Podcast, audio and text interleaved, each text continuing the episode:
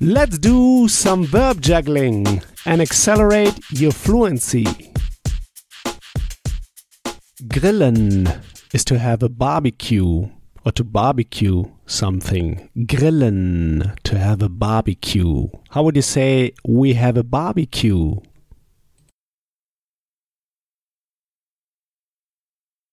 Wir grillen. How would you say we have a barbecue today? Wir grillen heute. How would you say we have a barbecue on Saturday? Wir grillen am Samstag. How would you say we have a barbecue on the weekend? Wir grillen am Wochenende. How would you say on the weekend we have a barbecue? Am Wochenende grillen wir. Notice how we put here wir after the verb. Am Wochenende grillen wir. Because grillen, the verb, has to be fixed at the second position. No matter if you start with a subject or with something else, like here, am Wochenende. Am Wochenende grillen wir. How would you say on Sunday we have a barbecue? Am Sonntag grillen wir. How would you say tomorrow we have a barbecue? Morgen grillen wir. How would you say we have a barbecue next weekend? Wir grillen nächstes Wochenende. Next weekend, nächstes Wochenende. Notice how we end with an S. Nächstes, because it's das Wochenende. Nächstes Wochenende. Wir grillen nächstes Wochenende.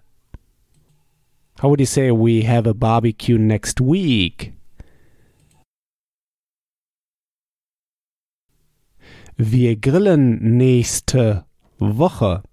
Notice here, nächste Woche. Why? Because it's die Woche ending with an E. So we say nächste Woche. Wir grillen nächste Woche. We have a barbecue next week.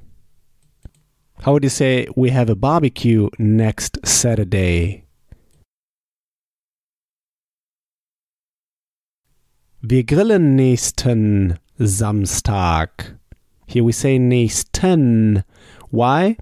Because Samstag, it's der Samstag, der Tag, the day, der Tag, der Samstag. But it's used in accusative, so the masculine accusative article is den. So it's wir grillen nächsten Samstag. How would you say we have a barbecue next Sunday? Wir grillen nächsten Sonntag. How would you say where do you guys have a barbecue? Wo grillt ihr? How would you say we have a barbecue at our house? Wir grillen bei uns. So one way to say it in German is simply bei uns, at us. When we say in German bei uns, at us, we mean at our house. Wir grillen bei uns. We have a barbecue at our house. So, how would you say we have a barbecue at my house? Wir grillen bei mir. Bei mir, at me. Notice that we say bei mir. Why mir? Because bei is a preposition that triggers always dative. And we have to use the dative pronouns. So at me is bei mir. At us, bei uns. Wir grillen bei uns. We have a barbecue at our house. Wir grillen bei mir. We have a barbecue at my house. How would you say we have a barbecue at your house? Wir grillen bei dir. How would you say we have a barbecue at our house on Saturday? Wir grillen bei uns am Samstag. How would you say in the past? We had a barbecue. Wir haben gegrillt. You see, gegrillt is the participle. Wir haben gegrillt. So we say in German, we have barbecued. We had a barbecue. Wir haben gegrillt. How would you say, where did you guys have the barbecue? Wo habt ihr gegrillt? Notice the participle is kicked to the end. It's now the second verb. And you remember when we have two verbs or two parts of verbs, the second one is kicked to the end. Wo habt ihr gegrillt? How would you say, where did you guys have the barbecue on Saturday? Wo habt ihr am Samstag gegrillt? How would you say, we had the barbecue in the garden? Wir haben im Garten gegrillt. So in the garden, we say im Garten.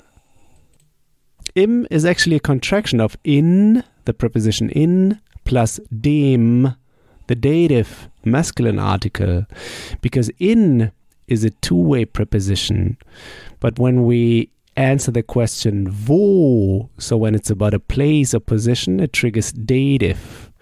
And the der Garten, the garden, is actually masculine, but in dative it's der Garten. So we say in dem Garten. In dem we contract, we say im Garten. Wir haben im Garten gegrillt.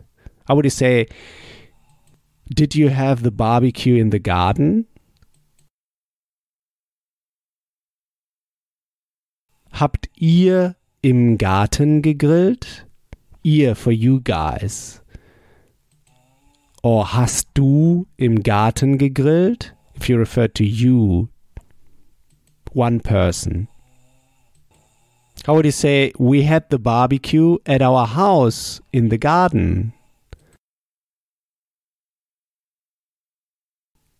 Wir haben bei uns im Garten gegrillt. How would you say we had the barbecue at my house in the garden? Wir haben bei mir im Garten gegrillt. Great! Next time we'll go through the verb schlafen, to sleep. Schlafen, to sleep. Like to sleep for eight hours in the night. So here's what I want you to do now. Take this verb now and juggle it around. Build just three simple sentences, saying them out loud. Just three simple sentences. This will take you just one minute. In the next episode, you'll hear my take on this verb. So talk to you soon. Bis bald. If you want to get the script and translation of the key sample sentences I use in each podcast lesson, just head over to herrprofessor.com slash podcast and sign up to my newsletter at the top of the page. And in order to receive my emails, make sure to confirm your subscription in the first email I sent you. In each email, I will add the link to the podcast lesson and all the key sample sentences I use. Talk to you soon. Bis bald.